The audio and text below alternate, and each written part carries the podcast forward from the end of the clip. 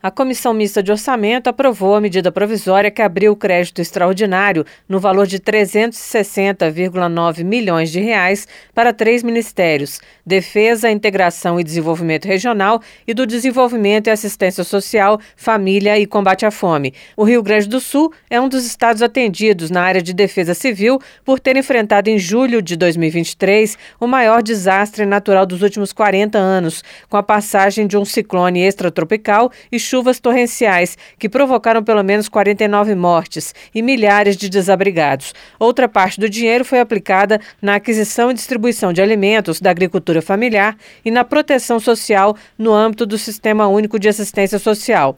O deputado Bongás, do PT do Rio Grande do Sul, disse que uma parte do dinheiro ainda não foi executada, porque dependia de ações dos municípios. E a medida provisória vence no dia 27. Então, se nós não votarmos esta medida provisória, esta parte que está em análise será perdida.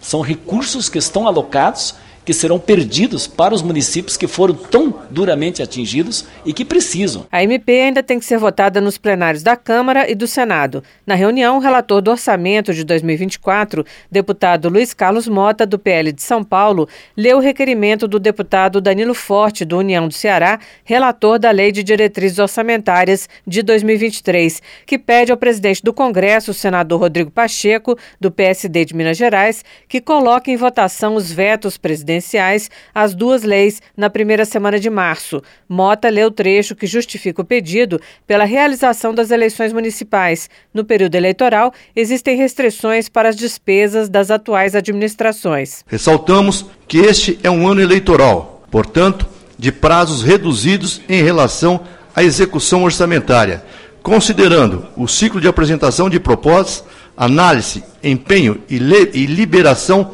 de recursos destinados aos entes públicos municipais.